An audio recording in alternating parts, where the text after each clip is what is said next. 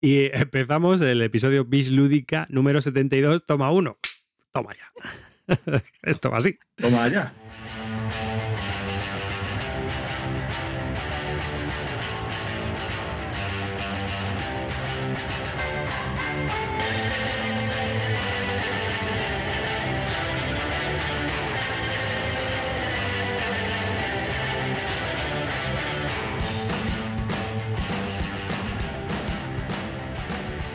Hola y bienvenidos a este nuevo episodio de Bislúdica, que es continuación de justo en la grabación del anterior, del 71. Lo grabamos seguidos, pero como se nos alargó mucho el tema de los cooperativos, pues aquí estamos de nuevo y seguimos con lo que estábamos hablando el otro día. Conmigo están Javier Calvo, hola, bueno, Calvo, hola Calvo, ¿cómo andas? ¿Qué pasa? ¿Cómo estamos? Y el gran pequeño ídolo local, Clint Barton, Hola, chavalería. que está aquí con nosotros metiendo cizaña como siempre. A- Y mi gata, y mi gata, y mi gata. Hasta está pobre. Paul Kors, que nada tiene que ver con Bislúdica. Bueno, pues también tenemos a la gata, que estuvo también en, en la hora anterior de la grabación de, de los cooperativos y sigue con nosotros. Si estáis viendo en vídeo este, este episodio, veréis que anda continuamente por delante de Clean. Y a veces todavía no ha metido baza en el micrófono, ¿eh? No te preocupes. Bueno, hoy pasamos de. Ya no vuelvo a repetir ni fórmulas de contacto ni nada, vamos al turrón. Esto es un podcast totalmente improvisado y para adelante. Ahora vamos a hablar de juegos, ¿no? De lo que hemos estado jugando, de lo que hemos estado probando. Efectivamente, ahora vamos a. Cada uno de los contertulios vamos a coger un par de juegos o tres, dependiendo del tiempo de lo que hayamos jugado últimamente. Y rápidamente, pues vamos a comentar impresiones. Y si alguno del equipo pues, lo ha probado, pues que de sus opiniones, si ese David Arriba dará unas opiniones lógicas con sentido y siempre bien, bien, bien apoyadas. Y si es clean, pues, pues nada, Eso sí, pues, pues dirá chorradas y punto pelota. David arriba dará opiniones de los 80. y tú también. bueno, tú del 92. Nada, A, a ver si hay suerte y tenemos una pelea en el barro a estos dos anormales, que seguro que como sigamos así, al final, No, pero hoy, no nos vamos a reír. barro. Hoy nos vamos a reír porque yo ya he visto la lista de juegos y nos lo vamos a pasar bien. Ya te veo, ya te veo. pues nada, y sin más dilatación, eh, vamos ya con los jueguecitos. ¿Quién empieza? ¿Quién quiere empezar? Vamos, vamos, que me lo quitan de las manos. Venga, empieza tú con Copycat, ¿vale? Yo Copycat. con Copycat porque tú lo digas. Sí, porque yo lo digo ahí eso. Venga, va. Porque tú lo vales. Copycat es un juego de Friedman Fries, el tío este del pelo verde que diseñó el alta tensión y el, el juego de los gatitos. El, ¿Cómo se llamaba? El Philo, ¿no? Sí, El el, gato gato en el saco. encerrado. El gato en el saco. Sí, el gato en el encerrado. Eh, es un juego publicado por sí mismo por 2F Games y eh, es un juego que salió en el 2012. Es un- de 2 a 4 jugadores y una hora y media aproximadamente de duración. Y adelante, Javi, dale. Pues nada, eh, deciros que yo he probado este juego a dos eh, ya varias veces y bueno, la verdad que es un juego que me gusta bastante, pero, pero puede correr el riesgo de que se te quede un poquito corto con, eh, con las partidas. Pues yo creo que a más jugadores, a tres o cuatro, puede ser más tenso el hecho de las acciones que coges en el tablero. Y a dos, pues es un poco más light, aunque a cuatro se van a abrir más opciones, eh, para más acciones para elegir, y a dos es más reducido. Creo que, que puedes quedarte, si te quedas último, te puedes quedar siempre con las peores de las opciones para hacer. Entonces, eh, el juego os quería comentar, no os voy a comentar las reglas, sí os quería comentar un poco cómo es la dinámica del juego, porque, eh, a, a ver, porque eh, tú en tu inicio tienes un mazo de cartas básico, como tienen todos los otros jugadores, lo primero que tienes que hacer es robar cinco cartas, ¿vale? Las cartas tienen o dinero o puntos de victoria. Y además tienen un numerito. Todas las cartas de las que, de las que tenemos y las que podemos adquirir van a tener un número desde el 1 al 55, por ejemplo. Entonces, ¿qué pasa? Tú vas a seleccionar una carta, la vas a poner boca abajo y luego la revelamos. El que haya seleccionado el número más alto será el primero en el orden de juego de este turno. Y el que la tenga más baja, la carta que haya seleccionado más baja, pues será el último. Entonces, ¿qué es lo que pasa? Que esa carta que seleccionas ya no la puedes jugar. Entonces, si utilizas una carta muy alta, pues tendrá una acción muy potente, pero como la has jugado para ser el primero en el turno, pues esa acción no la vas a poder realizar. Esta mecánica es propia del Dominion, que es robar cinco cartas y juegas esas, esas cartas. Luego, la siguiente fase de juego, lo que vas a hacer es colocar tres meeples en el tablero central. En el tablero central hay una serie de oficinas o acciones que puedes realizar a lo largo del turno. Y esto viene traído de la agrícola. Hay una serie de opciones en las que tú puedes o comprar carta, o conseguir más quecos, o, romper una carta para conseguir otra, y así. Entonces, eh, donde tú te pongas, pues esa acción que puedes realizar. Y solo tienes tres meeples. Lo que pasa es que hay cartas que te permiten conseguir más meeples para ese turno. Entonces, a lo mejor de tener tres, puedes conseguir hasta cinco o seis, incluso hasta siete, que es el máximo de, de meeples. Y luego en la siguiente ronda es la compra de cartas en un sistema como el del Fruity Ages, ¿no? En el que pues las primeras de la izquierda serán más baratas que las últimas que serán más caras. Entonces, esas compras que tú vas a realizar, si es que has ha- elegido la acción de compra carta, pues te las llevarás a tu mazo de descartes e irás ampliando el mazo. Y así es un poco. Entonces, al final de tu turno, pues compras carta y los puntos de victoria con las cartas que tú tengas, pues van dando puntos de victoria. Y así al final gana la partida el que, el que llega a 95 puntos de victoria o otro, otros eh, serie de, requisitos para terminar la partida. Y el que más puntos de victoria tenga, pues ese es el que gana. Y la verdad que es un juego que me parece muy correcto, pero ya digo, yo creo que a lo mejor no sé si aguantará muchas partidas. No sé, no, no sé cuánto de repetitivo es. Y me gustaría probarlo con tres o cuatro para ver cómo, cómo de penalizado está el último jugador. ¿La ¿Habéis probado vosotros? No, pero tengo preguntas que hacerte. Ah, muy bien. Yo, yo no lo he probado, ¿eh? Que sean fáciles, por favor. Bueno, vamos a ver. Esto fue Venga, en, es en 2012. Vale. Eh. Primera pregunta. Las mezclas de mecánicas que tiene, porque él hasta las publicó, porque es, el- es uno de los juegos de los viernes, ¿no? Que sacó él. De esos famosos juegos Sí, de los sí, es del viernes. proyecto Viernes, sí. Explícalo del proyecto es viernes si quieres. No es que no, no- lo he leído, pero es que no, no me acordaba Que- muy bien. Es un proyecto, sí, que solo iba, iba a dedicar eh, el, el hecho de hacer estos juegos en los viernes. Así y es. entonces, por ejemplo, ha hecho el, el Friday, el que es en solitario, lo ha hecho solo los viernes, le iba a dedicar no sé cuántas horas los viernes, pero solo iba a hacerlo los viernes. Y este también, no sé cuántos juegos más hay de este proyecto Black viernes, Friday. pero son juegos que solo hacía los viernes. El Black Friday. Hay el Black Friday, es verdad. Bueno, pues eh, pregunta. Eh, Esto, mezcolanza de estilos. Al igual que en otros juegos que hemos probado, como puede ser, por ejemplo, Vasco de Gama, Jingopolis, etcétera, la mezcolanza de estilos, ¿qué tal queda? ¿Cómo queda? ¿Está bien ordenado? ¿Es elegante? Muy bien, perfecto. Muy bien, muy bien, muy elegante. De verdad que es muy, muy, muy elegante. Me encanta eso de que robas cartas como en Dominion, luego que se hayan que es el primero, tienes que despe- des- despedirte de una muy alta. Luego vas jugando, vas poniendo meeples en el tablero central como eh, las acciones de. Pero está muy bien, la verdad que está muy bien. va todo muy fluido. Muy, muy, muy fluido, de verdad. Otra pregunta. Yo he leído que las, Más car- preguntas. las cartas, hay unas cartas que hacen robar más cartas, ¿no? Sí, lo que te hace, sí, el- lo que hacen es, el mazo que tú tienes va, va muy rápido, Vale. Porque te Eh, permite descartarte una carta y robar otra. Entonces vas cogiendo las cartas que te a interesar para ese turno, Yo leí que había en una... función de los huecos libres que te han dejado de acciones. A ver, yo leí que eso no rompía el juego, pero Dime. leí que había una estrategia degenerada que de que si alguien conseguía meter muchas cartas de esas en el mazo, barría al resto de jugadores. Es que depende, es que depende para qué las utilices, porque si no puedes hacer acciones en el tablero, no te sirve de, de nada. Pero sí es cierto que puedes, yo qué sé, sí, si tienes la, tiene, hay una carta que son, esa carta sola por sí sola son seis puntos de victoria. Y Si otra... tú, tienes mucha- si tú tienes muchas cartas de las que puedes, que cada ronda vas a sacar esa carta, y luego encima tienes la otra carta que es multiplicas los dos los puntos de victoria, pues claro, Mm, Vale. Eh, otra pregunta, la penúltima que tengo que hacerte es, eh, ¿la rejugabilidad, tú qué crees que ronda? ¿Entre las 5 y las 7 partidas aproximadamente? sí. Que más, más de sí no da ese juego, ¿no? Una vez que ya le hayas pillado el truco... Mm, No, yo creo que no. No, te lo digo Está porque bien, es algo correcto, aquí debe haber... Bueno, los juegos de este hombre siempre luego son publicados por un montón de compañías y en cambio ahora estas... mm, Bueno, sí, Río Grande Games también lo sacó. Sí, sí. Bueno, Ya, pero esto- Sí, sí, está la versión en alemán y la versión en inglés. O- otra- una, pregunta tengo- una pregunta y la única que te tengo que hacer yo. Mm, ¿Es una fulija en cuanto al arte? Porque vamos, cosa más fea no hay, tío. Horrible, macho, horrible. Si es que se te quitan El la. tablero tal es enorme, que hay muchísimo espacio, las cartas están, son correctas, las imágenes son de cojones, correctas. tío. no Da igual que te compres la versión alemán, porque la verdad que no lo lees. Es un juego que estás completamente metido en la mecánica, te dan un poco igual las imágenes y tal. Es Bien, es un juego correcto, ¿eh? ya digo que es un juego que, que yo esperaba que fuese correcto y así lo ha sido. ¿eh?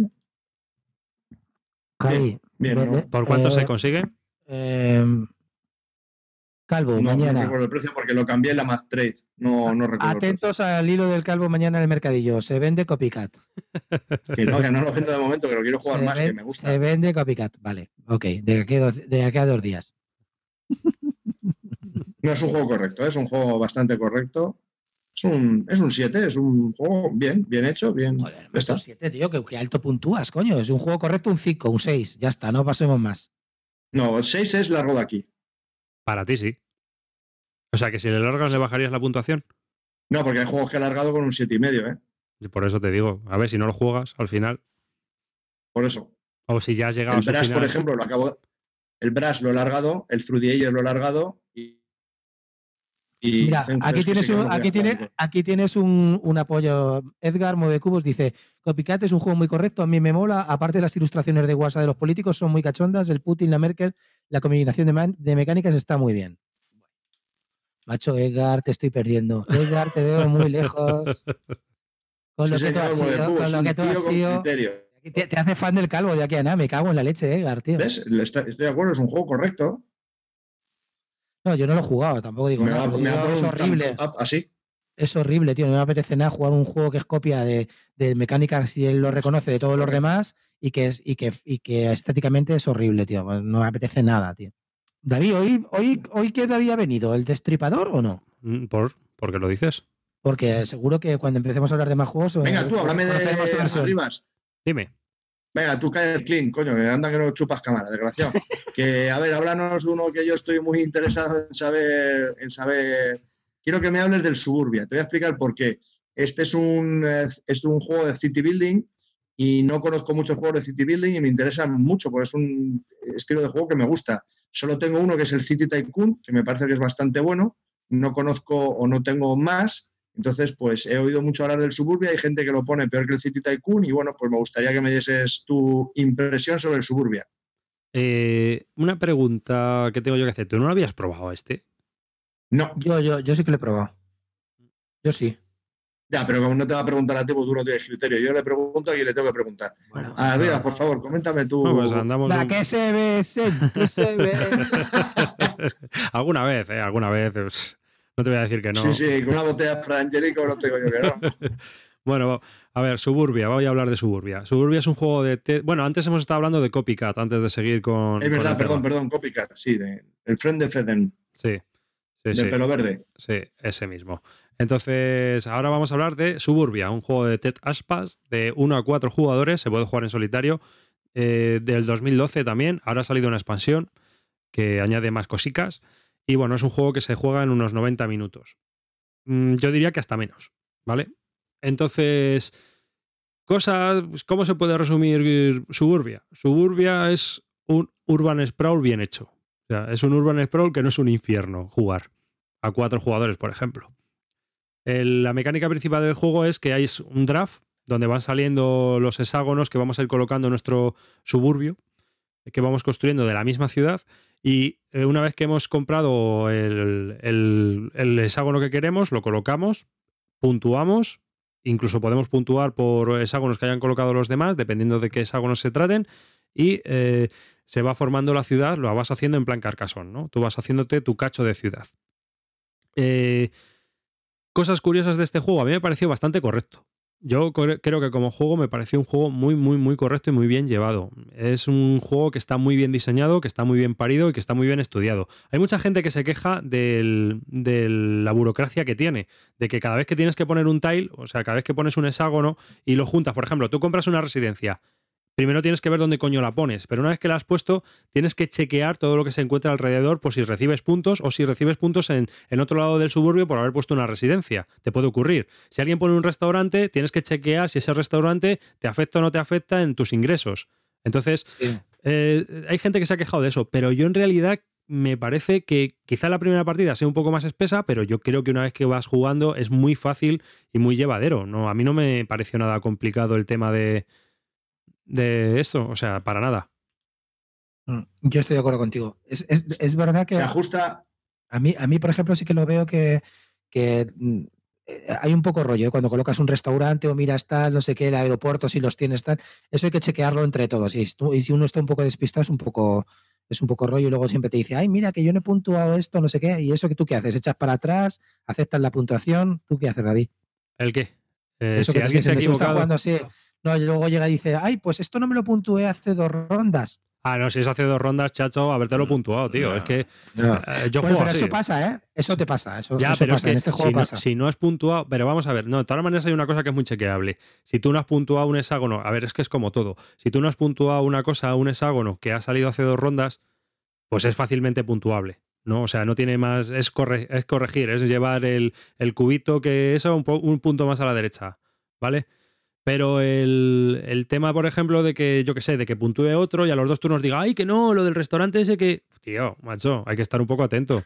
No, pero bueno, que sí que es verdad que tiene ese rollo que tiene que has comentado, sí que lo tiene. Sí, Es el decir, rollo sí. burocrático es un poco rollete. O- Otro pequeño problema es que es un poco dependiente del idioma y, y los, y los tiles Sí. tienen texto, tienen texto, es decir, no te puedes comprar la versión alemana. No, No, te vale, no, no, no, olvídate, puedes es comprar verdad. otra versión alemana. Entonces, Y es sí que es cara, la versión dependiente. de Lookout es cara, ¿no? Sí, es cara. Y luego hay, hay un pequeño infierno que se llama destroquelaje de este juego, que es un infierno total porque está muy mal troquelado y generalmente se te van todas las puntas blancas por la parte de atrás, que es importante porque los tiles va- van saliendo que los vas robando.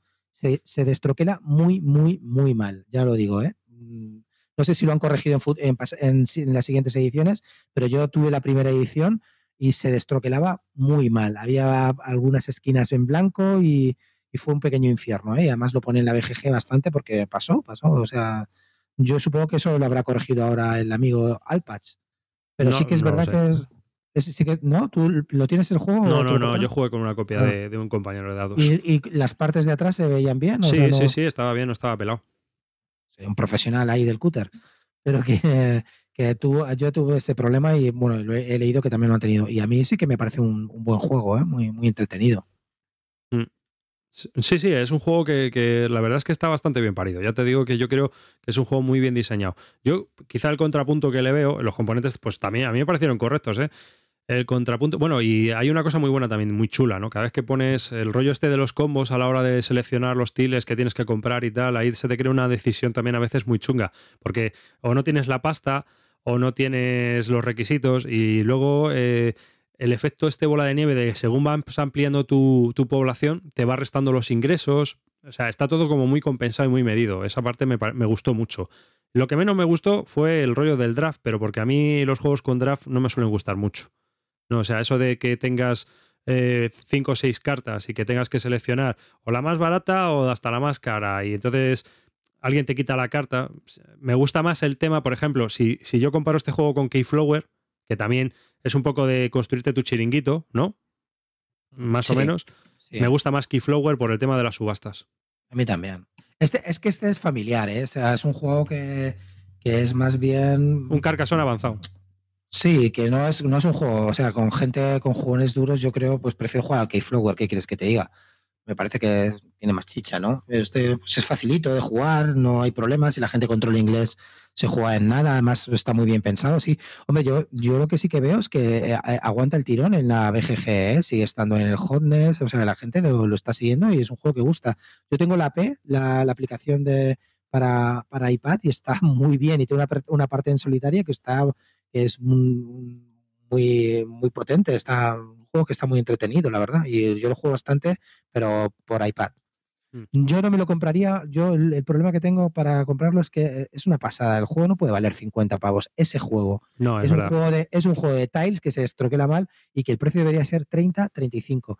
Que, que no, que, que- que Ah, yo no creo que más. Yo creo que si lo pillas de segunda mano a buen precio, o si lo pillas en una Mastrade, o, o sea, de algún cambio, es que 50 euros ese juego, Ni de coña. ni de Keyflower. coña. Yo me quedo con el Keyflower, que es mucho más exigente, mucho más duro, mucho más al turrón, no sé, eh, y la mecánica de construir y tal, y de generar los Mm. recursos, que en esto no existe, ¿no? O sea, bueno, Mm. sí existe en un track, pero aquí lo ves más palpable.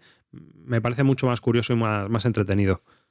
Ted, cabrón, deja de seguir a Zetaman y pon los juegos a 35, cabronazo. Puto al patch. Pues yo creía que tú, yo creía que este calvo lo habías tú jugado, ¿eh? Eh, no, no, no, no, no. Y me interesa mucho porque los city building me gustan bastante. Ah, este, Pero me echa para atrás la dependencia del idioma, eh, el precio, el que sea un poco family, eso me echa para atrás. Me gustaría un juego de jugones. Y me gustaría saber si la expansión solo da más edificios o hace que sea un poquito más complejo. Ah, no tengo ni idea de lo que añade la. la... Y luego, Clint, ¿se puede comprar la expansión en el iPad? No, no. No, no, O sea, es el juego básico. no es el básico. Pero yo me, me imagino que si, 4,49. si se ha muy vendido bien, ma- ¿eh? El básico. si se ha vendido más o menos bien, me imagino que para el iPad sacarán, Sí, sacarán la la, sacarán, la seguro, expansión. sí. Pero yo te digo que el problema para mí es fundamentalmente el precio. Si no, estaría en mi colección. Yo no tengo duda. Y lo tuve, lo vendí. Y es que me pareció una pasada, tío. Me pareció una pasada pagar 50 pavos por este juego, tío. Te lo digo de verdad. Entonces, ¿a, a qué precio lo vas a comprar otra vez? Si lo compro, lo compraría otra vez. 30 35, no tengo ninguna duda.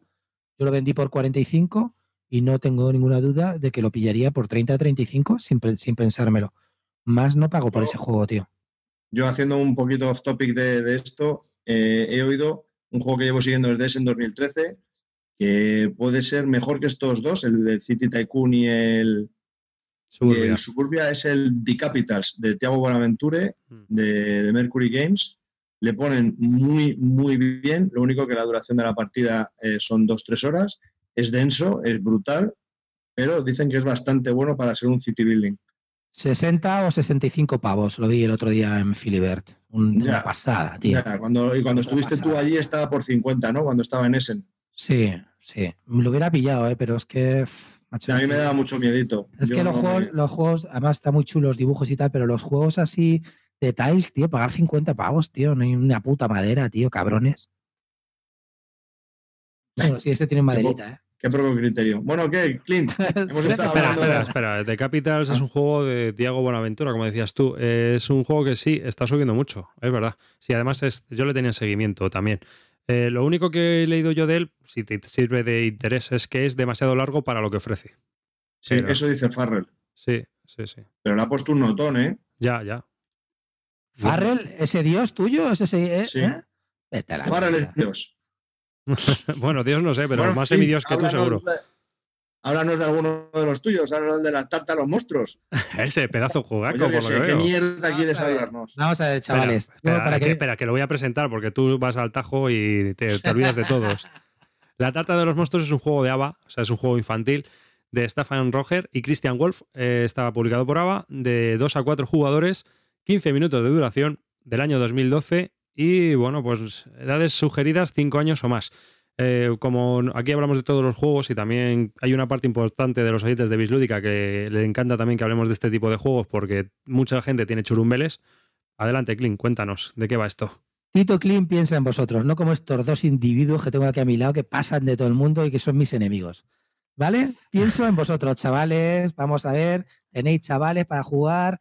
Yo tengo la suerte de que, bueno, con mi mujer tenemos, eh, hemos organizado unas jornadas y para niños y padres para que jueguen ju- conjuntamente.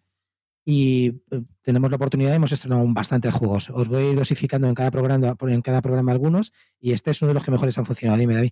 Que yo ya he visto la foto y me la apunto. De Es- los es un- componentes. vamos a ver. Chicos, la tarta de los monstruos es un juegaco. Yo, a mí, tuve la suerte de que en esta, la, el- la única persona que colaboró conmigo en estas jornadas, no las putas editoriales, fue el amigo del Dracotienda que se enrolló, me mandó juego gratis, tal, un tío guay, ¿vale? Los demás, yo hice pedidos, y, pero el tipo, aparte con los pedidos, me mandaba algún jueguecillo gratis para probar qué es lo que, de lo que consiste. Pues uno de ellos fue la tarta de los monstruos, ¿vale?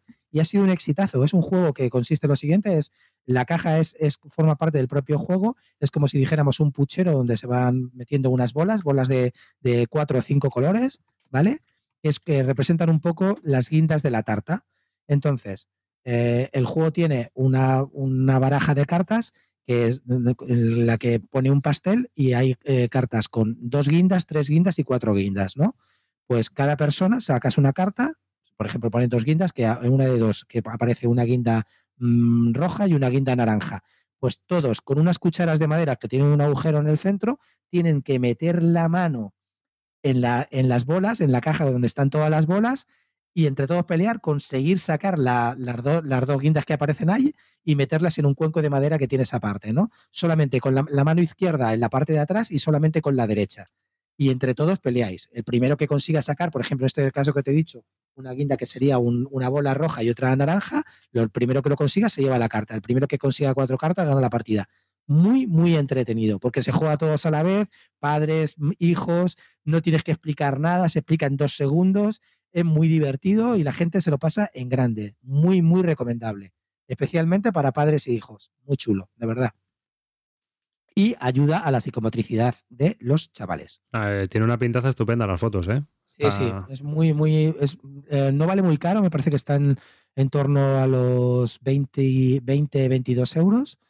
Yo, eh, desde luego, lo, recomiendo desde aquí. Si tenéis oportunidad, echadle un vistazo, porque no es uno de los típicos juegos que habla todo el mundo, que siempre te dicen los mismos rollos, que estoy ya cansado de oírlos, de no sé qué. Pues no, este es diferente. Se llama La Tarta de los Monstruos, probarlo. Y ya de paso se lo pilláis al Draco, que es un gran tipo. Qué pena lo tuyo, Kim, tío, a lo que has caído. Joder, macho, coño, aquí yo estoy, yo me debo a mi público, no como tú. bueno, yo, ¿qué, qué queréis que hable ahora? No, pero espera, hablando espera, de la tarta de la... Espera, espera, espera. David, ¿qué? No, no, no, de que era decir que hemos estado hablando de la tarta de los monstruos antes de que Calvo empezara a hablar de, de lo suyo. De su libro. De su libro. Hemos estado hablando de la tarta de los monstruos. Un juego de infantil que, de Ava Games que tiene muy buena pinta las fotos y las mecánicas también. Parece muy divertido, la verdad. Pues venga, Javi, ¿de qué quieres hablar a otra? No sé, dime uno que tú quieras que yo hable. Bueno, venga, ese vamos a hablar del Clash of Cultures. Vale, Clash of Cultures. Bueno, pues el caso of Friends. Es que quiero conocer tu opinión. Ah, bueno, es que bueno, te comento. El Clash of Cultures, la edición que he jugado es la edición de Masqueoka. Eh, en perfecto castellano. Eh, quiero deciros que es, bueno, eh, haz la ficha, bueno, la voy a hacer yo, espérate un momentito. No, te lo digo yo ya, si quieres. Ah, sí, la tengo aquí, la tengo aquí delante. A ver, Clash of Cultures. Espérate que suba el cursor. Aquí. Clash of Cultures, de la edición es Masqueoka, es del autor Christian Markusen, el mismo autor que el Merchants and Marauders. Es un juego de 2 a 4 jugadores publicado en 2012, de 240 minutos de duración y es un juego de civilizaciones. ¿Vale? Eh, ¿Son cuatro horas? Pues yo lo jugué a cuatro y casi que sí. O sea que sí se ajusta bastante al tiempo. ¿Lo puedo jugar en otro idioma que no sea en castellano? Mm, yo te recomendaría que no. Es un juego que tienes que tener en castellano porque aparte que la edición que ha hecho Masquioca es fantástica, está muy bien hecha, está todo perfecto, me imagino que como la edición original. Eh, hay eh, bastante texto y yo creo que, es bastante difícil de jugar si no tienes buen dominio del idioma. Entonces, eh, como lo que sorprende de este juego es el árbol tecnológico que tiene 48 avances, que, que bueno, que la verdad que son muchas cosas y al principio te, te, sientes sobrecogido por las opciones que tienes y te hay un muchísimo AP para investigar todas las, las posibles opciones que puedes tener en tu árbol tecnológico y, bueno, también pienso que puede estar bastante guiado al principio, porque las primeras opciones en el árbol tecnológico yo creo que son claras qué es lo que tienes que hacer. No, por lo menos lo que es en el árbol, en el tecnológico el tablero central mola porque se va construyendo así, son como unos hexágonos muy raros. Eh, se va descubriendo, pues, estilo como todos los juegos estos. Me gusta también. El libro de reglas es bastante extenso, tiene más de 20 hojas, pero viene con muchos ejemplos. Y cada vez que tenías alguna duda, pues hacías eh, fácil referencia a ellos, o sea que me pareció que estaba bien. Eh, hay unos eventos que salen cuando tu cultura o felicidad llega a 3, 5 o 7 a nivel 357 y en estos eventos pueden ser eh, buenos, malos para ti o para todos. Entonces, pues eso genera un poquito de tensión aparte de la propia del juego, que eso también me gusta. Y al final del turno tienes que coger más objetivos, ¿no? Porque al final del turno una de las cosas es, si has cumplido objetivos, pues los, lo dices y se muestra y, y pues te dan puntos de, de victoria por ellos al final de la partida. Y es otra cosa que me gustó bastante, lo de los objetivos que vas cumpliendo. O sea, aparte de, hacer las propias acciones del tablero, de investigar, ir para acá, hacer crecer tu civilización y tal, pues también tienes otros objetivos que te ponen un poco eh, guiar hacer algo distinto a lo que tú tenías eh, caminado al principio. Y la secuencia de juego es, la verdad es que es bastante, bastante fácil. Son siete rondas y en cada ronda tienes eh, tres turnos. Cada, en cada turno tú tienes tres acciones. ¿Qué puedes hacer? Pues avanzar en tu árbol tecnológico o fundar una nueva ciudad o activar la ciudad para hacer cosas con tu ciudad o mover a tus quecos por el tablero. Mm, y la verdad que eso, eso es todo, ¿no? Y al final de las tres acciones, cuando se acaba el turno, pues hay una fase de estatus en la que dices si has cumplido objetivos, eh, te robas cartas, eh, recibes un avance tecnológico gratis y se determina el, primer jugador. Y la verdad que es bastante, bastante ágil. Al principio, ya te digo, por el árbol tecnológico está bastante tiempo ahí dándole vueltas al, tema, pero una vez eh, pasas eso, yo creo que empieza a ser bastante claro qué es lo que puedes ir haciendo y la verdad que se juega, entre comillas, rápido y es bastante entretenido. Mi opinión personal es un juego que supera en un poquito al Civilizations de Sid Meier en un poco. Para mí es medio punto más, para mí es un 7, es un juego correcto, pero no termina de matarme como juego de civilizaciones. No he conseguido encontrar ningún juego de civilizaciones que verdaderamente me enamore. No sé por qué. No sé si es que no estoy hecho para estos juegos o qué, pero no, no me termina de llenar. Me parece que es un juego correcto, punto pelota que no me negaría a volverlo a jugar, pero no me, no me enamora. Ya, yo, yo estoy interesado porque eh, tú has jugado Eclipse, ¿no? Sí. Comparándolo con el Eclipse, ¿qué tal? Prefiero más este, yo creo. Mm. Porque el Eclipse es tú haces, tú haces, tú haces y cuando ya estás tocheado atacas. Sí, o, si se te presenta la oportunidad. Sí, pero si no, no. Y aquí puedes hacer de todo. siempre tienes la opción de, hostia, ataco, no, no sé. Y, y aparte de lo de las, los bárbaros, la parte de los bárbaros es brutal brutal. O sea, somos cuatro jugadores y hay un quinto color que puede o no puede salir, que va a salir siempre. Entonces sale una horda de bárbaros por mitad del tablero. Entonces eso supone que tienen fuerza a, tope. Pueden hacer de todo, pueden navegar, pueden hacer de todo. Tal. Entonces siempre se van a mover a aquel que esté más cerca. Entonces, si me sale a mí, yo intentaré ponerte a los bárbaros lo más lejos posible de mí, para que te ataquen a ti. Entonces, pues es, es, otro, es otra tensión añadida al juego que, que hace que esté muy bien también. Me gusta mucho lo de los, bárbaros. Entonces, pues sí, puedes, eh, aunque tú no quieras, a lo mejor te tienes que enfrentar, tienes que, crear alguna guerra porque los bárbaros te van a venir. Entonces, pues te, hace que te que mejores tu, eh, tus guerreros. ¿Y tú, Clean? ¿Qué comentas de este juego? Que tú lo, has jugado. espera, te, va a encantar, te va a encantar lo que va a decir. Vamos a ver. Yo, para que veáis, que doy mucho juego. Yo soy un tío que da juego, tío, y que reconoce sus fallos. Vamos a ver. Yo lo jugué en inglés, lo tuve. Me pareció que había mucho texto, que mm, el árbol, eh, lo que dice el árbol tecnológico, echa mucho para atrás, sobre todo en inglés, y que eh, es un juego que depende mucho de, de, las partidas. Es decir, en la primera partida, hasta que tú pilles algo de qué va el árbol tecnológico y saques algo, es nula, no sirve como para nada. Una primera partida no es referente. Entonces, después de esa partida dije, paso de esto porque no le voy a dar tiempo y no voy a tener tiempo para jugar cuatro o cinco partidas, que es a partir de ahí donde empiezas a sacarle jugo porque ya sabes a lo que tienes que ir en el árbol. Al principio, reconóceme que yo supongo que tú, Javi, estarías perdido. Dirías, ¿qué mierda es esto? Absolutamente. Entonces, mm, ¿qué sentido tiene jugar así? Claro, ¿qué sentido tiene jugar un poco así, no? Porque ¿cuántas partidas le vas a echar a eso? Como mucho. ninguna más. Por eso, quiero decirte que me jodió. Aún así, lo vendí he vuelto a comprar, he vuelto a caer, he vuelto a comprar. Esta vez en español se lo pillé a un, a un usuario de la BSK que me lo vende por 60 y pues nada, y lo he vuelto a pillar y me llegará el martes y le daré otra oportunidad. Pero ya te digo que para mí tiene ese fallo, que está, es un juego que estará bien y supongo que gana mucho más cuando lo juegas habitualmente con un grupo de personas y le eches a partir de la cuarta partida tiene que ser alucinante, todo sabiendo jugar, sabes lo que vas, al turrón, etcétera. Y está bastante bien porque aparte no es el típico juego de civilizaciones, sino que aquí puntúas por objetivos secretos, ¿no? Que son unas cartas que te van dando puntos y que nadie sabe que tú las, vas puntuando. Eso, eso me gusta, no es como en el Eclipse. En el Eclipse lo que tú decías es un juego que está también bastante bien, no me disgusta, pero sí que es verdad que te pasas seis turnos haciéndote tocho para en el séptimo y el octavo darte de hostias. Está todo muy dirigido a eso en el Eclipse.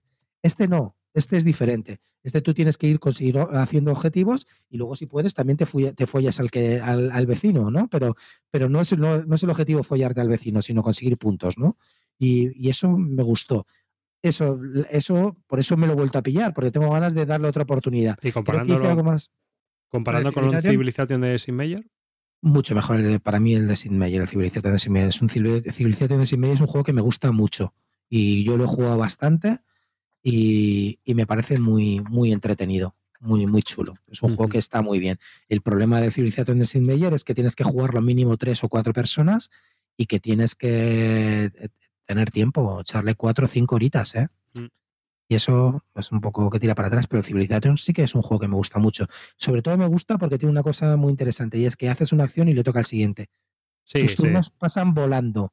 Es decir, no, no te da tiempo a nada y eso se hace muy entretenido. No se te, no, en los entreturnos no te joden porque cuando estás haciendo hacer una actuación estás ya pensando eh, mientras el otro está haciendo cosas hasta que te toque a ti y ya enseguida te vuelve a tocar. Hay veces que te come que te come el turno. Dices, oh, ya ya otra vez, pero bueno, si no me da tiempo.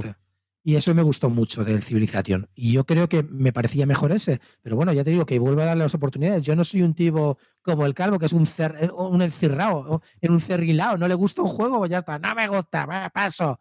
Yo no, yo le voy a dar otra oportunidad. Soy un tío open-minded. Sí, una cosa que quería decir en serio, no como este, del Clash of Cultures, es que dice Clint que el Civilization, que haces una acción y le pasa al siguiente y que es bastante rápido.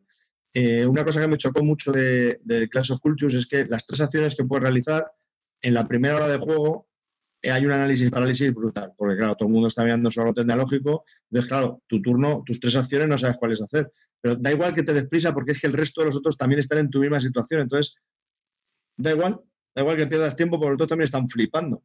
Eso sí, a, partir de la segunda hora los turnos van bastante rápidos, tus acciones están muy claras, es difícil que tengas un, algo de AP. Quería puntualizar eso. Y, y ah, por cierto, eh, hay una expansión ¿eh? que van a sacar ahora. El otro día lo vi ahí en el planeta lúdico. Pero solo son más civilizaciones. Clash of Culture Civilizations. 14 eh, mm, pone aquí que tiene elefantes, caballería. También. Pero solo han metido elefantes para que, para que nadie se queje de la portada, ¿no, Clint? no, ¿por qué dices eso? Porque decían que, que, que vaya juego que que la portada hay un elefante y no tiene elefantes el juego. Ah, no, lo sé, pero bueno. Uh, unique ah, líderes únicos, no sé, tiene buena pinta. Yo creo que tiene, no sé si esto lo editará también más que Oca, no, han, no lo ha anunciado, pero Ah, pues cómpratela, venderá y luego te la compras otra vez, ¿no? ¿O cómo? Sin problemas. Yo esas cosas, yo compro, vendo fácil. No tengo ningún problema. No, no. Tú compras, vendes, compras fácil. Y, vendo también, ¿eh? Vendo muchos juegos, tío. vendes un montón. sí. sí, cuando me deja hacer la canto. no, te, trolea, ¿no? de todas formas. Bueno, hemos estado hablando del Clash of Cultures. Para mí la pega que. No, que digo que la pega más grande para mí del Clash of Cultures, yo creo que para mí es el precio. o sea. Una pasada, vale como 80 pavos. No, pero vale, vale lo que cuesta, ¿eh? tiene mucho plástico. O sea, ya, ya me imagino. Pero para el clean de lo que le gusta. Mm. Así que, bueno, ¿queréis que hable yo de otro? Venga, vamos a. Sí, venga, háblanos del. Dime. Del, Starship Merchants que me llama la atención. De Starship Merchants. Bueno, Starship Merchants es un juego de Joe Hoover, pero realmente es un juego de Thomas Lehman. Joe Hoover no sé si sería la idea original o qué. Está publicado por Toy Bowl, que es una, de las, una empresa de Tom Lehman. Y eh, es un juego de 2 a 4 jugadores y unos 90 minutos de duración. ¿De qué va este juego? Pues en este juego somos mercaderes del espacio que comerciamos con, minas. Tenemos que ir a por. Lo, que hacemos es transportar eh, mineral de las minas hasta ciertos destinos o simplemente hasta, el mercado central. Mm, la mecánica. Bueno, este juego en realidad son. Es un 18XX, las rondas operativas de un 18XX. Es de lo que se trata este juego. Han cogido las rondas operativas de un 18XX y con eso han formado un juego propio. Para empezar, las reglas son un infierno. ¿Mm? Es un juego que las reglas son una locura porque. Tú sí son, que sabes vender, David, tú sí que sabes vender. Son cuatro páginas y, luego necesitas la fax, mirar la BGG y entrar en los foros porque es que no hay un puñetero Dios que ciertas cosas te quedan en el aire, ¿no? O sea que, que bueno. Qué eh, bueno eres, Tom. qué bueno eres. es que Hostia, se la odio. Pero bueno, eh, aparte Joder, de, pasando ese trámite de las reglas, que muchas de las cosas se, las solucionamos en plan de, bueno, en los 18XX se hace así, pues aquí se hará así también. O sea, que tú fíjate, porque las reglas no viene tipificado. Entonces, como la regla no tiene tipificado, directamente lo hacemos así. Incluso se publicó en, en creo que en la BGG, un, un documento de la propia compañía con las aclaraciones y todo eso más, más típicas, lo de Thomas Lehmann y, y del otro hombre. Eh, ¿De qué va este juego pro- propiamente dicho? Nosotros, el tablero se divide en cuatro secciones. En cada una de las secciones podemos hacer una acción o pasar. Eh, cuando nos toca a nosotros, podemos realizar una acción donde estemos, mover a otro nuevo sitio y pasar, o mover a otra nueva sección y pasar. No puedes pasar quedándote donde estás. Siempre tienes que avanzar o realizar una acción, ¿no?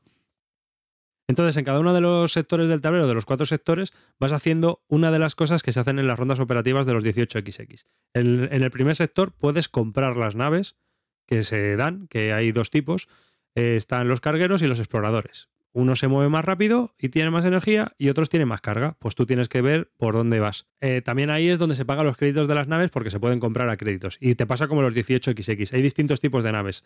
Tipo 1, tipo 2, tipo 3 y tipo 4. Cuando entran las de tipo 3, las de tipo 1 obsoletas. Y cuando entran las de tipo 4, las de tipo 2 obsoletas. Después, en el siguiente paso, en el siguiente sector, tú puedes comprar eh, refinerías que te sirven para mejorar las minas o pilotos y equipo, cosas así. En el tercer sector es donde compras destinos. Tú puedes comprar destinos para y, y seleccionar minas para enviarlos a los destinos a los que tú quieres enviar el, el cargamento. Lo- los destinos son unas cartas que te proporcionan bonus. Y luego por- al final está el dock, el muelle, donde tú entregas toda la carga eh, y ya pues eh, se, se acaba esa ronda y, vu- y vuelves a empezar. Y así vas dando giros en ese tablero hasta que alguien tiene 100 monedas sin, sin préstamos y declara al final de la partida o tiene 150 con préstamos y declara al final de la partida. Así de sencillo. Y, Está muy bien, está muy chulo, muy ¿en entretenido. Sí, sí, sí. Está- son las rondas operativas ahí a piedal y se dan ciertos factores chungos. Además hay, interacción porque puedes comprar las minas de los otros jugadores que no tengan reclamadas. Tú, una de las acciones en la compra de pilotos y en la compra de refinerías es reclamar una mina que tú tienes en tu sector como propia. Y ya nadie te la puede quitar. La, la única persona que la vas a cargar eres tú. Y aparte se le da la vuelta al counter y entonces te ofrece más. Si por ejemplo una mina de Euterio te da 4, cuando tú la das la vuelta te puede dar 7 o 8 cuando la reclamas como propia tuya. Es muy importante hacer eso porque eso te va a proporcionar a lo largo de la partida más ingresos que si la dejas como tal, ¿no? Yo hice el loser y no reclamé ninguna y me dieron una paliza al final que no veas. Así que eso, es- eso es primordial. Pero para hacer eso también tienes que pagar dinero. Para todo tienes que pagar pasta. Y si no reclamas las minas, puedes coger minas de los otros jugadores y eh, montarlas en tus, en tus naves. Te cuesta más energía hacerlo, pero puedes hacerlo sin ningún problema. Entonces, como que las minas van rotando y van, las que no son ah, propietarias de ningún jugador, van rulando por entre todos los jugadores. Mm, Tú puedes empezar a lo mejor con minas de alimentos y acaban eh, eh, al final en manos de otro jugador. Y luego la parte de la solescencia, una de las cosas que tienen los 18XX estos ligeros, yo creo que tú estarás de acuerdo conmigo, que es un poco lo que le pasa al Poseidón, es que al final se basa todo en la solescencia de los trenes y, montarte el chiringuito con la compañía para comprar, vender entre una compañía y otra los, los trenes, digamos, de alguna, en este caso los barcos, y ir subsistiendo, ¿no? Y vas haciendo quebrar. Como aquí no hay compañía, sino que solo hay una compañía y pertenece a cada uno de los jugadores, el chiringuito de, de las naves no lo, puedes, no lo puedes crear. Entonces no puedes ir comprando y vendiendo naves entre unas compañías y otras. Y por lo tanto, te la tragas. Cuando llega la obs- la obsolescencia, te la tragas, pero bien doblada. Y se, se puede, te puede producir varios momentos de, uy, la leche que no llegó, que no llego. Cuando ves que se están acabando las naves y, y la cosa se acelera. En general, a mí es un juego que me ha gustado bastante. Creo que es un, es un buen juego económico, tiene un motor económico muy chulo. Es un buen juego para entrar ahí con las reglas simplificadas de los 18XX. Y la verdad es que si has jugado un 18XX, esto está chupado y es, un- es una especie de filler 18XX. ¿Cuánto dura? Una hora o así, una hora y media. ¿En serio? Sí. Y ya te digo, esa pedal. Es pim Pero pam, pim pam. sensaciones, sensaciones es un poquito más complejo por lo que me estás contando que el Poseidón. Sí. que No, no, no, no, no, no es, no es más complejo. Yo creo que es mucho más simple, ¿eh? No tienes compañías. Aquí solo son las rondas operativas. O sea, sí, solo vas a pillar pasta. ¿Qué ocurre? Que tienes, tienes eh, un poquillo de azar con los- las cartas que van saliendo de equipo y piloto. Porque tú cada turno puedes ir eh, comprando eh, equipo, puedes comprar pilotos que vas a montar en tus naves, puedes comprar una refinería que te va a dar más ingresos, puedes ah, ir subiendo las minas. Tienes varias cosas eh, y tienes varias, varias interacción entre, los jugadores que está muy entretenido, la verdad. A mí me pareció que tiene, tiene tensión, tienes que tomar decisiones que no son critiquísimas ni la leche, ni te. Y, tienes que estar atento al juego porque te puedes quedar atrás. ¿Sabes? Y en la, en la- pequeña bola de nieve que se crea, porque bueno, al principio ingresas 7 monedas, pero es que luego ya en la, en la última ronda puedes ingresar 50 si te lo has montado bien el chiringuito. O sea, en dos turnos se acaba el juego cuando está, está la cosa ya rodada. Y luego es Está muy, hay decisiones de cargo, no cargo, qué cargo. eh, me compro una nave, la compro a crédito porque me sale mejor, pero claro, si compro una nave a crédito tengo que devolver, porque los créditos, por ejemplo, tú puedes comprar una nave a crédito, pero luego pagas el 50% más de lo que vale la nave. Y los créditos los tienes que pagar sí o sí. Si no es un poco loser no pagarlos, ¿no? Entonces, eh, se, se crea una, un... Es un juego económico muy interesante. A mí me pareció muy chulo, la verdad. No te, no te entiendo, David. ¿Por? No te entiendo. Vamos a ver, estaba bastante criticando el Maggie Knight que tenías que jugar con una Ercel que no sé qué, y ahora lo que me estás contando es de jugar con una Ercel y tres, y tres calculadoras eh, con integrales. A ver, Clean, 7 más 5, 13. No es. ¿Sabes? Pues lo, mi- lo mismo que en el Maggie Knight, coño. no, No, no, no, jodas. no, no, no, no. No es igual, porque ahí tienes que Pero no montarte se lo un chiringuito. expliques, tío. No se, no se lo expliques, tío. No es igual. Ahora, no, no no sé si ni ir a por. Epiblast, tío. Y a por Epiblast y te lo explico, Clint. Vamos a ver, mira, Clint, estamos hablando del Starship Merchants, un juego que deriva de los 18, de las rondas operativas de los 18XX. Un juego para gente que quiere pensar, que le gusta pensar, que hasta puede pensar. Entonces yo entiendo que esto a ti se te escapa, Clint, por muchos Vamos a ver, motivos. vamos a ver, si estáis hablando de, del Maggie Knight, que era una Ercel que no sé qué, no sé cuántos, y esto no te parece una Ercel, Es que esto no es ¿no una te parece trabajar esto de estar ahí pensando, pum, pum, No. tal? Uf, no sé. tío. No, no, no. Es un mercado de bolsa y tú tienes que pensar si vas o no vas. Es bastante intuitivo. Es que como no lo ha hecho y no tiene plástico, Ya, y no tiene 17.000 mecánicas pegadas. Es, es simplemente la ronda operativa de 18XX. y hay que pensar, Dios mío, ¿qué hago yo aquí solo? sea, Solo sí. en, en este podcast. Para ser un juego, para ser un juego que se ha creado a partir de la sección de un turno de otro juego, está bastante conseguido desde mi punto de vista. Y encima en Dracotienda, ya que estás haciendo publicidad, lo están saldando. O sea que atacarle que debe de quedar pocas unidades. Y lo estaban saldando a muy buen precio, ¿eh? Por cierto, hablando de publicidad, no nos olvidemos de nuestros, nuestros dos colaboradores, coño. No, ¿nosotros Eh, quiénes? ¿Quiénes? nuestros dos colaboradores. Ay, Irra, Irra de Juega Store, grandísimo tipo, mejor persona y peor eh, plastiquero, pero bueno. Es lo que hay. Juegamestore.es. Juega Y Richie Store, de Finplay, de juegos de mesa Finplay. Finplay.es. dos tiendas muy recomendables, no como otras, ¿eh? y no queremos decir nombres. que yo los diría. No, que a lo mejor son los que pagan el pan de tus hijos el próximo día. Ya, ya. ¿Tenéis alguna pregunta más con el Starship Merchants? No, te, no acepto que te metas más conmigo porque no tiene sentido. No, no Sí. me meto, sí, escucha, que no me he metido contigo. Simplemente te digo que me parece que a veces es contradictorio lo que me has dicho, tío. No, no es esto- contradictorio. A Ya, ver, pero bueno, eh, el Maggie Pero, espera, espera, David, pero ver. ¿cómo le vas a explicar ¿cuánta- a este ¿cuántas hombre? páginas tiene el puñetero Knight de instrucciones? Huevo, eso sí, es un infierno. Un Claro. infierno. Pero, que- pero, tío, al hombre contradicción, ¿qué le vas a explicar de arriba arriba? Que se compra un juego, lo vende y lo vuelve a comprar. Tío, o sea, es que no Pero me es que tú no lo has hecho nunca, tío. Tú no, o sea, nunca te nunca piensas, dices, macho, me he equivocado, pues puedes rectificar. En la vida hay idas y vueltas, tío. No es todo un camino y O se sea, puede que eres acabar. la típica persona que se, separa, que se separa de su mujer y se vuelve a casar con la misma. O sea, Esta- tío, no, tío, no, no, hay que ser coherente con tu vida, macho. a ver, esta es la portada, ¿vale? Cosa más fea, por Dios. Nah, está bien chulo, a mí me mola. Y estas son las instrucciones, tío. Este libretillo de nada. Claro, ¿qué pasa? Que hay algunas cosas que no están explicadas. O sea, Sí, tú me- David me nos está enseñando un libreto de seis hojas con mogollón de dibujos, Ah, con tiene- letra grande. O sea, mm, que para explicar un parte de un 18XX es nada, nada de Son- nada. Son 12 páginas para explicar una sección de, de un turno que, eh, por ejemplo, en el 1825 son 16 páginas, todo el juego. O sea que, que lo alarga. No es suficiente porque quedan cosas sin explicar, pero bueno. Hay Pero mucho has, dicho que era una- hombre. has dicho que era un infierno de instrucciones, ¿no? No, es que no lo explican todo, tío. No, hay, hay cosas que no explican bien. Y, y para clarificarlas, una de dos. O tiras de memoria de 18, de otros 18XX, o tienes que buscar facts. Porque ¿Y serán los que no hayamos jugado, por ejemplo, a 18XX, Pues te toca, ir a, a Parchís. te toca ir a la, te toca ir a la BGG y consultarlo. Echa, echa el calvo, tío. ¿Y tú, gato, Elimina, dónde andas? elimina lo del hangout. Mi gato aquí ahora. Pero, tío, si es, que, es, es que es muy difícil para ti, tío. Mira dónde lo tengo aquí, el gato. No, ¿Lo en veis? serio, es un juego, si podéis probarlo y si os gusta el tema de, de los 18XX, eh, yo creo que es uno de los juegos simplificados que yo me he encontrado que, que está bastante bien, ¿sabes? A mí Poseidon no me terminó de llenar, por ejemplo. Me pareció que, que para jugar a un Poseidon ya juegas a un 1825 y en cambio con este es un jueguecito de- económico que con un motor económico muy chulo, muy chulo. Tiene sus puntitos.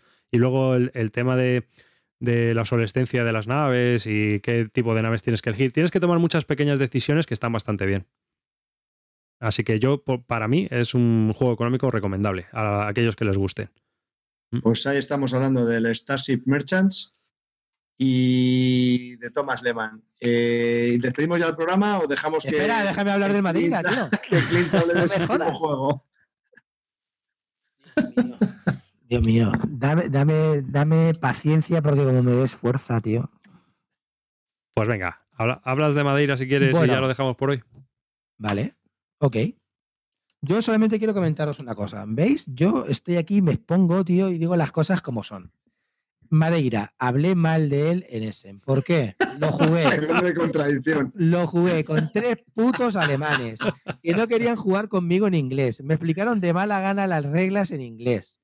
Con lo cual eran extremadamente competitivos y vi el juego, claro, con la- el tute que llevaba recién levantadico, tal, no sé qué, de todos los días por ahí de Essen, de otros juegos, me pareció enormemente complicado y me pareció un poco peñazo jugarlo en ese momento. Espera, ta- ay, voy, Carte- voy a decir algo por ti, voy a decir algo por ti.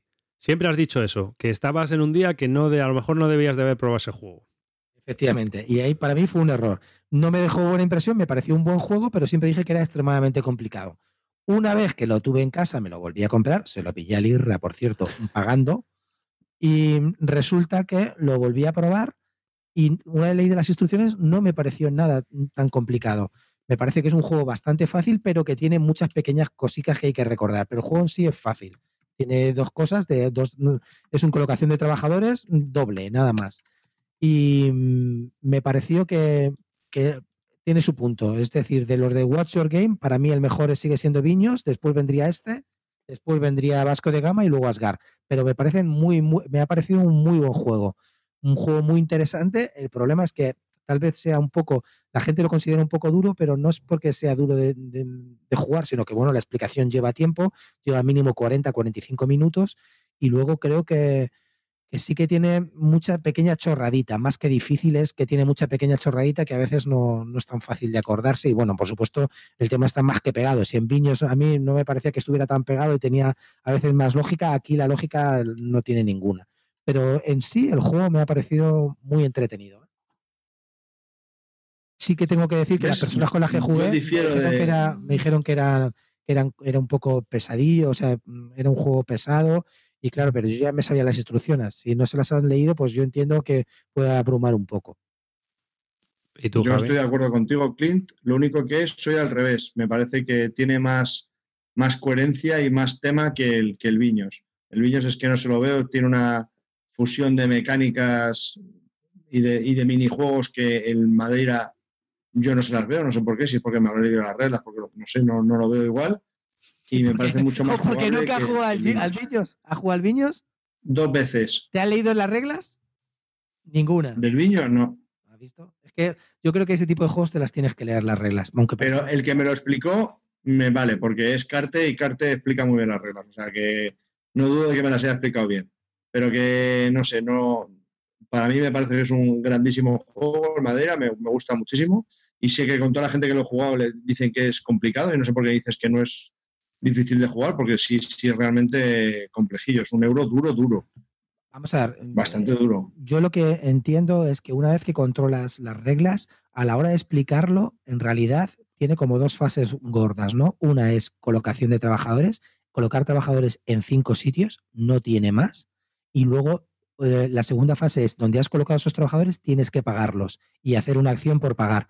No tiene más. Lo único que luego tiene rollitos de esto va aquí, esto tal, no sé qué, son lo que le llaman algunos, algunos puristas del Wargame, me acuerdo de Pedro y compañía, Chrome. ¿No? Ay, David, eso se le llama Chrome, ¿no? Las cosas así, las pequeñas reglecillas y tal para darle, pues esto, tiene un poco mm, cosillas ahí que te tienes que acordar, ¿no? Nada más, nada más. No tiene especialmente, o sea, sí que entiendo que a lo mejor si no te has leído las instrucciones y te lo explican y tardan 45 minutos, pues te puedes agobiar, ¿no? Pero no, luego, en serio, son cinco cosas. Tienes cinco sitios donde colocar a los trabajadores. ¿eh? Ya, yo a mí me gustaría probarlo, yo no lo he probado, así que no te puedo decir nada. no tengo nada ni a favor ni en contra. Que es un euro duro. A mí me gusta probar los euros duros, pero sí que hay una vertiente de euro duro, duro, duro, duro, duro, durísimo que si no están muy bien implementados o son elegantes o me parecen elegantes, pues sí que eh, lo veo absurdo, ¿no? Y por ejemplo, mira, el Magenite de este me parece muy elegante, me parece muy bueno, pero me parece tan sumamente complejo eh, el desarrollo que es que para mí no merece la pena invertir el tiempo en, resolver ese puzzle. Prefiero jugar a otra cosa. Son muchas horas. ¿Tú no tienes el Magenite? ¿Lo tienes? Lo tuve, lo tuve y lo vendí. ¿Lo has vendido ya? Mm. Qué cabrón, tío. ¿En serio? Sí, lo vendí hace mogollón además querías? yo te vendo el mío. yo, lo tengo y eh, no lo voy a vender. A mí me parece muy un juego. El único problema que le veo al Magenite, me parece un juegazo el Magenite, un juegazo. El único problema que le veo es que me da pereza sacarlo para jugar yo solo tres horas, tío. Claro, pues imagínate con tres tíos o con dos tíos, ¿sabes? O sea, te ves un infierno. Para eso juego otra cosa. Aunque sean las mismas horas, prefiero jugar a otra cosa. O sea, es que es un una comedura de tarro tan, tan, grande que es que prefiero dedicármelo a otro juego. Eso por un lado. Entonces, en, este tipo de, euros duros, a mí estos me gustan, pero siempre y cuando sean más o menos sencillos y straightforward, ¿no? O sea, que tú lleves una dirección más o menos que sea lógica, que sepa jugar y que, y que no te lleve. y que aunque sea mucho tiempo, te llene, en el sentido de que pues, estás disfrutando y, divirtiéndote. No sea solo comerte la olla y, calcular. Hmm. y bueno, pues nada. Ah, ¿Algún juego más? Hemos estado hablando de Madeira. Yo creo que ya lo deberíamos hacer. Eh, una, una, uno, uno, uno, que tenemos que hablar, que estábamos deseando todos. El Arcón, tío. El Archón este. Ese eres tú, ¿no? El de Artipia, Games. pero eso es porque es tu truño de la semana, ¿no? espera, espera, espera, espera. Vamos a hacer la, presentación. Arcon, venga, habla tú, David Arribas. Espérate, si no lo tengo colocado, porque no sabía que íbamos a hablar de él. Bueno, pues voy haciendo yo la intro. Arcon es un juego de, de Artipia, Games de que salió en ese en 2013 muy seguido y muy jugado en Essen por eh, su bonito tablero, sus cartas eh, con plagadas de, gráficos, colores, el tablero no hay ni un espacio en blanco, es brutal, se decía que era un juegazo o que se, iba, se, se presuponía que iba a ser un juegazo por el arte que tenía y por todo esto ¿Y qué más datos nos puedes dar de, bueno, pues es, de, es de dos diseñadores griegos, de Nicolás y Sotirios, y no digo los apellidos porque son, bueno, imaginaos, está Papadopoulos y, y el otro pues igual. Es un juego de, o sea, alemanes totalmente, como podéis comprobar. De dos a cuatro jugadores, 90 eh, minutos de duración y eh, pues de Artipia Games, 2013 año de su publicación. Eh, la portada es muy comiquera, o parece un cómic, la verdad, ¿no? Parece la portada de un cómic, mí es lo que me, ha, parecido. Y es un juego del que yo no tengo muchas referencias y aparte de que en ese se jugó mucho, luego realmente no he leído nada hasta hoy que Clint lo ha comentado. Bueno, vamos a ver. Lo primero que te encuentras es con un tablero enorme y, cargado, tío, pero cargado a más no poder. De hecho, hice una foto en la, para, cuando estaba jugando, lo puse en el Twitter el, del tablero, la partida que está jugando, y contestó el Vengador Tóxico, que es muy cachondo. Dice: Joder, con este te juegas un desprendimiento de retina. Despelote, es muy cachondo. La verdad que sí, porque es que es un juego, macho, que te apabulla de, la cosa que hay enorme. No hay un hueco libre, tío no hay un hueco libre, o sea, es un tablero que abruma, que dices, bueno, está bien pintado y tal, pero, pero te agobia de, lo lleno que está, ¿no? Y luego en realidad son cinco sitios donde tienes que colocar, ya te digo que no es que sea mucha historia, pero, pero abruma. Y ya ahí, ya ahí empezamos mal, ya tuve ahí un mal feeling con eso. Luego el juego, pues, pues me parece un, un, euro muy normalito, muy típico, nada especial, no tiene nada no, tiene nada relevante, la verdad. No hay nada así que te llame poderosamente la atención o que diga, joder, qué bien están combinadas estas mecánicas. Pues nada, un euro, como dice, como dice el amigo Calvo, correcto. Pero para mí un correcto es un 5 o un 6, no tiene más. Es imposible que suba ese tal. Y yo qué sé, no me lo pasé mal jugando, tuve una buena partida, pero pero no, no sé, creo que creo que no, no, el hype que ese que tuvo, que todo el mundo lo jugaba en ese, no, a probarlo, que está fenomenal, tal, no sé qué, la peña y lo pillaba como loco, a mí me parece un juego muy, muy normal. Es que está abigarrado, abigarrado el tablero. Esto, ¿Qué mecánicas? ¿Este es el de colocación de trabajadores o el de deck building? No, es el de colocación de trabajadores. Ah, vale, vale. Es que sacaron otro sí. a la par que era de deck building, pero no me acuerdo el nombre. Vale, este es el de colocación de trabajadores. Mm. Vale, sí es lo que me pareció a mí, porque luego me leí las reglas, porque vi el tablero tan cargado que dije, joder, madre mía, es como el Madeira, vamos a tener que hacer aquí millones de cosas. Y resulta que es que eso lo tienes que poner en cinco lados del tablero. Y dije yo, ¿para qué tanta pintura y tanta leche aquí? Efectivamente. Que es tan grande el tablero, sí.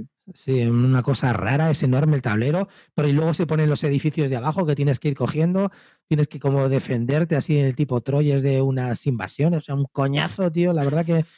te, te bueno, entretuvo por no. lo que veo. No, sí, o sea, ya sabéis que yo me muevo por sensaciones cuando juego y este pues me dio igual. Es un euro más, no te dice nada más y si lo tuviera directamente hilo de venta. Bueno, dentro de cinco episodios. Claro, es que como... De hecho, lo tengo el hilo de venta porque es de, de, mi amigo, de mi amigo el que jugamos. Me lo dejó, me dijo, oye, pónmelo en el hilo de venta tuyo si lo compra alguien. La verdad que le estoy haciendo una putada, pero bueno, no, vamos a ver. Arcades, Arcades, perdóname. Es un gran juego, chicos. Comprárselo, meteros en mi hilo de venta y comprárselo y se lo vais a comprar. Calvo, Arcades, calvo. Está nuevo. Calvo, en cinco episodios no, me he vuelto a comprar este juego, me lo he replanteado porque quería probar una cosa que he leído y entonces ahora. La verdad es que. ¿Eh? Sí, qué, no, pero qué rencorosino que eres este conmigo. Arribas, este es el típico juego que le gusta a Clint, por mucho que diga que no, porque él dice que es un jugador de sensaciones y esta sensación que le ha dejado es de frío. y como a él le gusta lo del frío, porque es amante de Fed, pues es normal que este juego al final le. Ah. Qué pena, Clint, tío, ¿no has visto el criterio que tienes? Que es patético. no te está escuchando, estaba mirando que por os ahí. follen. Bueno, pues No, no sé. hemos estado Eh, hablando. está más- estás, mejor, estás mejor con cascos porque se te ve menos la cara, tío. Ahí va. Bueno. eh, mal, ¿y, tú, ido. y tú has jugado a este también entonces, Javi? No, no, al Arcon no, no, no, porque lo vi cuando salió en Essen, el bus que había de este juego era brutal, yo flipaba, me leí las reglas y dije, pero qué, pero qué coño es esto? O sea, el tablero me parece recargadísimo, las cartas son brutales, no vi, no sé, es que no, no vi, no lo vi, es que no, no lo vi. Ya, ya. Dije, bueno, perderé la, la oportunidad de comprar este pedazo de juego, porque luego eh, salió bastante barato. ¿Cuánto salió en Essen? ¿30 euros? Una cosa así. No, al final 35 por ahí lo vendían. Salía ¿no? muy barato, Sí, muy barato. sí. Y es que luego se empezó a vender bastante, un poco Y el más último día ¿no? 28, el último día 20, ahora me Eso, acuerdo, 28. Eso recordaba yo. Mm. Mm. Y ahora está por, bueno, tampoco es que los de Artipia tampoco suelen poner los, los precios muy caros. No, la verdad que sí, en eso y, y de componentes está bien, si no digo nada, pero la verdad que abruma, tío. Mira, por ejemplo, Edgar ahí me lo comentó, mira, y, y creo que Edgar el mueve cubos lo pilló y también le ha, le ha dado full, le ha dado full hija ya la ¿Sabes? Ya, pero es que eh, yo es que os compréis unos juegos, tío, que están sin desarrollar, macho. no, yo no creo que esté sin desarrollar, yo creo que es muy típico, es decir, no se han complicado la vida, han hecho un Eurogame muy típico, como hay 450.000. Entonces, yo qué sé, ¿no? Si es, no está mal, pero yo te digo que pues, ya, lo, ya lo tengo muy visto, ¿no? Entonces, para eso, pues, juego a otros Sí, y ya es, está. es como dice Edgar, ¿no? Es muy barroco para lo para lo que es. El Edgar también se lo pulió, dice, me lo pulí en la Mad Trade.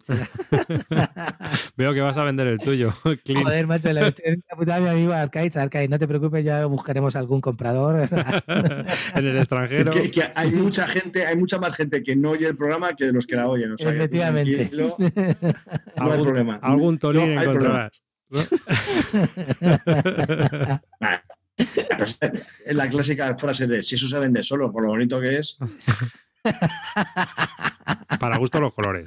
También es verdad. efectivamente, efectivamente. Claro, Bueno, tío. pues hemos estado hablando de Archon. Pues nada, hemos estado hablando del cagarro de Archon, de, de Clint Barton, y bueno, yo creo que aquí hemos estado hablando, cada uno hemos hablado de dos jueguecitos, se nos quedan algún tintero, pero a todos no podemos dar, chicos. No, no, ya seguimos Se otro nos día con ellos. y el podcast no lo queremos demorar mucho más.